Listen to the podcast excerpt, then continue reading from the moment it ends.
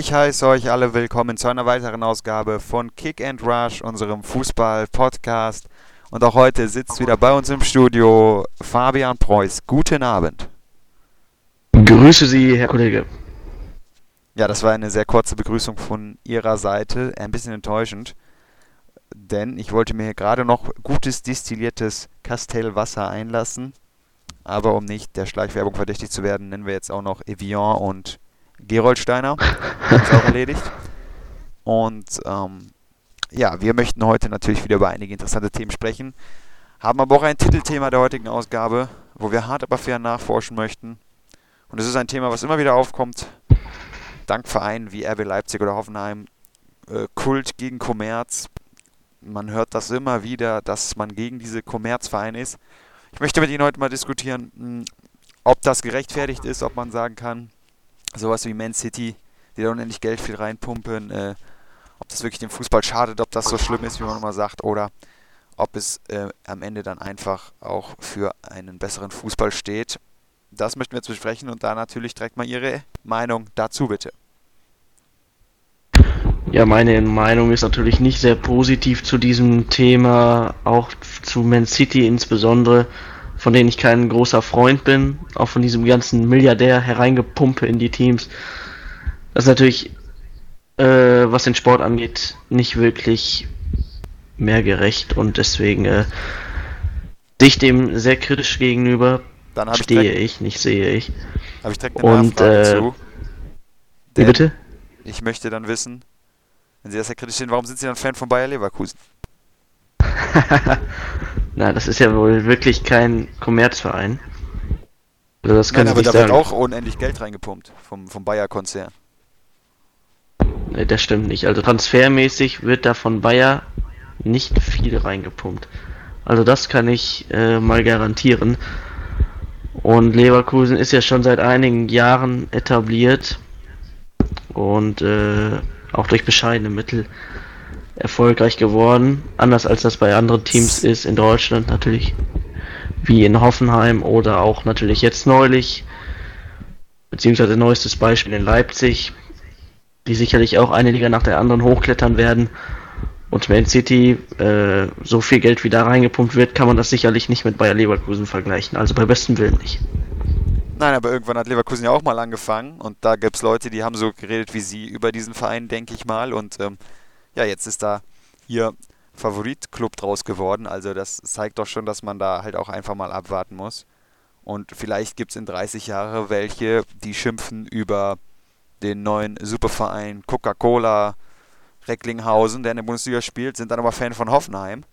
Also von daher, ich sehe das immer doch, ähm, ja, natürlich muss man es teilweise kritisch sehen, aber man kann auch nicht äh, jetzt hier als ewig Gestriger auftreten und sagen, ja, nur Traditionsvereine und alles andere blocken wir mal weg. Denn klar, es ist schön, dass die Traditionsvereine viele Fans haben. Ich bin ja auch immer sehr erfreut, wenn zum Beispiel Vereine wie Saarbrücken oder Preußen Münster jetzt mal äh, auf dem aufsteigenden Ast sind, sind ja beide gut dabei aktuell. Oder so tolle Clubs wie Braunschweig. Aber gleichzeitig finde ich die Entwicklung von so Vereinen wie Offenheim natürlich schon auch interessant und auch RB Leipzig, gerade dass es letztes Jahr so schlecht funktioniert hat, obwohl man so viel Geld reingefummt hat, das ist durchaus ähm, ja, interessant anzusehen, wenn es nicht überhand nimmt. Das ist halt die Gefahr, dass es dann wirklich in 20 Jahren äh, so aussieht, dass Bayer der größte Transfer-Traditionsverein äh, in der Liga ist. Und das darf natürlich auch nun auch wieder nicht sein, aber mh, hm, abgesehen davon ist natürlich auch der Fußball, den diese Vereine spielen, oft recht attraktiv und Man City kann man natürlich verfluchen, wie man will, aber man muss schon zugeben, dass da äh, ein Ensemble zusammengekauft wurde, was aus verdammt guten Spielern besteht, die teilweise, wenn das mal eingespielt ist, auch verdammt gut spielen können, was man jetzt schon sich abzeichnet. Sie werden immer besser. Und von daher ähm, würde ich das alles nicht so verteufeln, wie Sie das tun. Ja, andere Vereine haben aber sicherlich nicht die Chancen, finanziell sich solche Spieler leisten zu können. Und äh, das ist bei Man City doch wirklich übermäßig geworden, was da alles gekauft wurde. Und das finde ich dann auch nicht mehr löblich, wenn sie sich da alles zusammenkaufen, was sie wollen und können. Und äh, deswegen stehe ich dem auch kritisch gegenüber, sehe es aber auch so, dass es interessant ist, äh, das zu verfolgen, wie die Mannschaften arbeiten, äh, ob sie Erfolg haben, wie sie spielen, wie sich die Fanszene entwickelt. Das sind schon interessante Sachen, aber äh, ich stehe dem eher kritisch gegenüber. Ja, aber Sie sagen jetzt auch, da wird ordentlich Geld reingepumpt. Dann muss man sich auch Barca und Real anschauen. Die geben auch zig Geld aus, obwohl die in Schulden sind. Interessiert da auch keinen. Die anderen englischen Vereine genauso.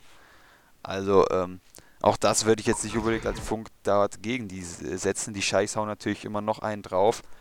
Aber was Barca und Real da wirtschaftlich machen, ist natürlich genauso Tobak. Und ähm, auch hier diese Berufung auf Tradition. Also ich finde das, find das durchaus gefährlich, wenn man da sich zu sehr auf das Alte einschießt.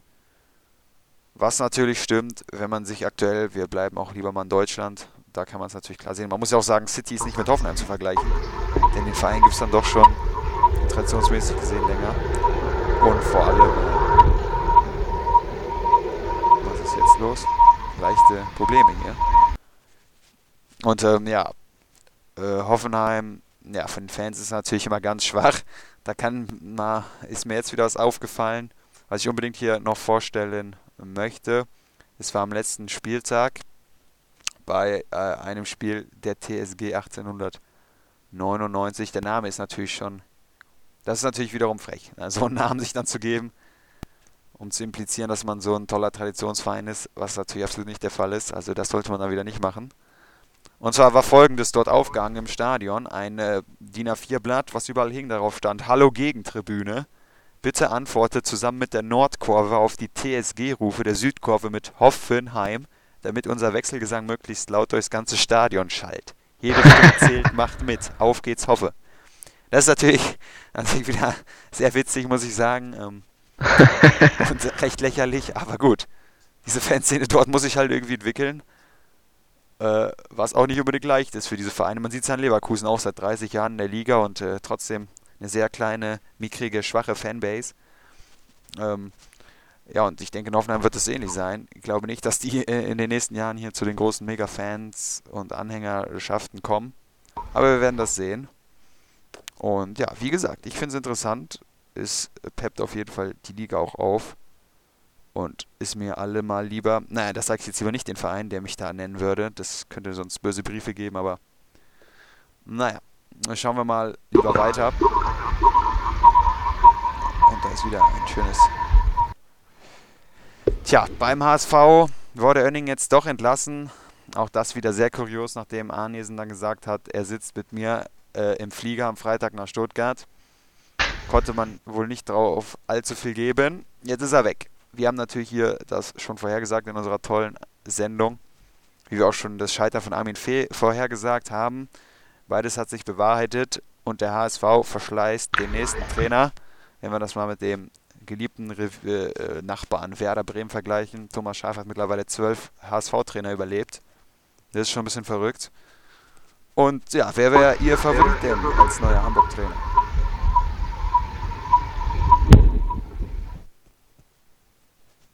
Hallo, Herr Preuß, sind Sie noch da? Ja, jetzt höre ich Sie wieder. Ja, wer wäre Ihr Favorit als neuer Hamburg-Trainer? Ja, es werden natürlich einige Personen gehandelt, die sicherlich interessant wären. Aber ich finde es auch toll, welche Namen da wieder in die Runde geschmissen werden. Marcel Koller, auch so ein ewig Arbeitsloser mittlerweile wie Peter der Große. Und äh, Marco van Basten, Horst Rubesch, Luther Matthäus mittlerweile auch wieder, wobei das, denke ich, äh, selbst Hamburg nicht macht. Und ich tippe dann auch, auch auf Philipp Stevens, der sich ja selber wieder anscheinend ins Gespräch gebracht hat, sicherlich ein heißer Kandidat ist. Marco van Basten schätze ich auch nicht so schlecht ein. Äh, aber ich denke mal, dass es auf Stevens hinauslaufen wird. Oh, sehr gewagt. Zum einen muss ich ja sagen, ich habe hier vor ein paar Wochen, als Önning noch im Amt war, schon mal erzählt, dass diese Lösung mit Horst Hubesch vielleicht ganz gut sein könnte mit den ganzen jungen Spielern. Da hat er ja Erfahrung. Andererseits, jetzt sieht es doch so prekär langsam aus, dass man einfach mal den Abstieg verhindern muss. Und tja, ich weiß nicht, ob der gute Horst äh, da auch wirklich Lust drauf hat, sich da sein gutes Ansehen bei den Hamburgern zu versauen. Was wohl zweifelsohne passieren dürfte. Man ist ja immer nur Trainer auf Zeit, das ist klar. Außer man heißt vielleicht äh, Alex Ferguson. Und ähm, Sonst finde ich natürlich, ähm, tja, jetzt habe ich hier diesen berühmten Blackout-Faden, wo ich so einen schönen Satz hatte, aber sie haben wieder zu lange geredet und dann fällt mir jetzt nicht mehr ein, wen ich dort noch erwähnen wollte. Man hat ja auch gesagt, man könnte vielleicht auch, wenn man äh, einen guten Trainer findet, den aus einem Vertrag rauskaufen. Hm, bin ich auch gespannt, was das geben würde. Und ähm, in diesem Zusammenhang muss man natürlich auch Friedhelm Funkel loben. Der schafft es immer wieder, einen neuen Verein zu finden. Und ähm, das ist sicherlich eine gute Sache für ihn selber, für die Vereine dann nicht so oft. Aber trotzdem natürlich ein toller Mann. Ja, und bei Hamburg, da müssen wir abwarten. Wenn diese Ausgabe von den Hörern ähm, gehört wird, dann ist wahrscheinlich schon ein neuer Coach da. Das Freitagsspiel wird wohl jetzt erstmal der tolle Interims Cardoso da äh, leiten. Dürfte auch auf den Sack geben in Stuttgart. Wobei, der schöne Bruno, so ganz über den Berg, glaube ich, sind die auch noch nicht, trotz der letzten Erfolge jetzt. Bratwurst Bobic ähm, kann eigentlich für voll stehen. Von daher müssen wir da auch nochmal abwarten. Sicherlich ein interessantes Spiel dort am Freitagabend. Und ähm, ja, ich bin gespannt, wie es für den HSV weitergeht. Es wird nicht leicht. Ja, man muss aber auch fast sagen, es kann eigentlich auch nicht schlechter werden. Also langsam sollten sie mal gewinnen. Und Stuttgart ist natürlich ein Team, was bis jetzt nicht wirklich konstant gespielt hat. Und deswegen denke ich, dass Hamburg durchaus Chancen haben wird, es sei denn, Stuttgart dreht wieder auf wie gegen Stuttgart oder äh, Quatsch, gegen Schalke oder Hannover in den Heimspielen. Aber es wird sicherlich keine einfache Saison für Hamburg. Ich denke, sie werden nicht über übers Mittelfeld hinauskommen, wenn sie es denn einigermaßen konstant schaffen. Äh, aber liegt natürlich auch am Trainer, auch an den Spielern, das ist klar, aber äh, einen guten Trainer sollten sie schon holen. Meine Idee wäre ja, fällt mir gerade ein, Frank Ross als Spielertrainer oder auch nur als Trainer, das ist ja egal. Der wäre sicher der richtige Mann. Ich habe auch da Plakate im Stadion schon gesehen am Wochenende, dass man Frank Ross zurück will. Also damit könnte man eigentlich gut fahren. Sonst muss man ja sagen, die Liga teilweise scheint schon entschieden. Der FC Bayern ist schon Meister. Das muss man leider klar so sagen. Wir werden wahrscheinlich jetzt auch Richtung zweistellig gegen Leverkusen gewinnen am Wochenende. Robben kommt er jetzt auch noch zurück. Der BVB scheint so langsam in eine kleine ähm, Krise zu fahren. Muss man mal abwarten, wie sie jetzt in Mainz spielen. Tuchel ja auch nicht mehr so gut. Da hat wieder der Fußballmanager Coverfluch zugeschlagen, denke ich mal. Und ähm, ja, so Teams wie Hertha sorgen ja aktuell auch für Furore. Allein dadurch, dass Christian Lell dort spielt, der jetzt wahrscheinlich kurz vor einer Berufung in die Nationalmannschaft steht. Das hätte man sich mh, hm, vor ein, zwei Jahren auch nicht gedacht. Wenn ich dann das legendäre Spiel gegen Barcelona denke. Leider haben wir ein paar Tonprobleme, das ist ärgerlich. Aber da muss der Boris in der Redaktion das mal hier beheben. Ja, Barcelona ja. gegen Bayern damals mit Christian Lell gegen Messi. Wahrscheinlich das größte Spiel, was ein Fußballer je gegen Messi gespielt hat. Und äh, wenn ich dann an die WM oder EM denke mit Lell als rechter Verteidiger, da, da freue ich mich schon sehr drauf. Ja, das wäre natürlich absolut toll. Ich erinnere mich auch noch an die Story mit Michael Ballack, die einfach nicht weiterging. Hat einfach was behauptet und dann war Ende. Äh, also Christian Lell ist schon ein besonderer Spieler, das muss man sagen. Nicht äußerst beliebt, muss ich sagen, aber äh, vielleicht eine Alternative. Das muss man ihm lassen, dass er bis jetzt eine konstante Saison spielt bei Hertha. Ich denke auch, es liegt einfach daran, letzte Ausgabe, kann sich jeder nochmal anhören bei uns die 0-2, da haben wir ja über die Position diskutiert und waren uns eigentlich überall fast einig. Nur auf der Rechtsverteidigerposition war halt diese Lücke ja. und ich denke, da hat der Bundestrainer auch reingehört und ja, musste dann nach einer Alternative suchen, aber auf Lell sind selbst wir nicht gekommen. Das macht ja nichts. Ähm, ich freue mich auf jeden Fall schon sehr dann darauf, wenn es dann soweit ist. Und sonst, was sehen Sie noch so in der Liga, was Sie aktuell erfreut oder auch nicht erfreut? Ja, mich erfreuen gewisse Derbys natürlich nicht. Äh, Gladbach hält sich weiter oben, finde ich beachtlich. Bin mal gespannt, wann die ein paar Plätze tiefer rutschen. Hat natürlich jetzt auch einen guten Gegner mit Hamburg, das muss man sagen. Das sind ja zurzeit absolut sichere drei Punkte. Ähm, ja, aber sonst sehe ich da keine großen Überraschungen. Äh, Augsburg tut sich erwartet schwer. Freiburg habe ich jetzt auch in den unteren Regionen eher erwartet. Und äh, auch bei Werder Bremen bin ich gespannt, ob sie sich da oben halten können. Und äh, eine gegenteilige Saison zur letzten zeigen. Ja, das werden wir gespannt abwarten und kommen nun zu unserer Vorstellungsrunde. Ich habe wieder was mitgebracht und halte es jetzt in die Kamera. Es ist das Fußball unser Buch. Ähm, Im Goldmann Verlag erschienen, ein sehr edles schwarzes Cover, Taschenbuchformat. Natürlich ein bisschen angelegt an die Bibel.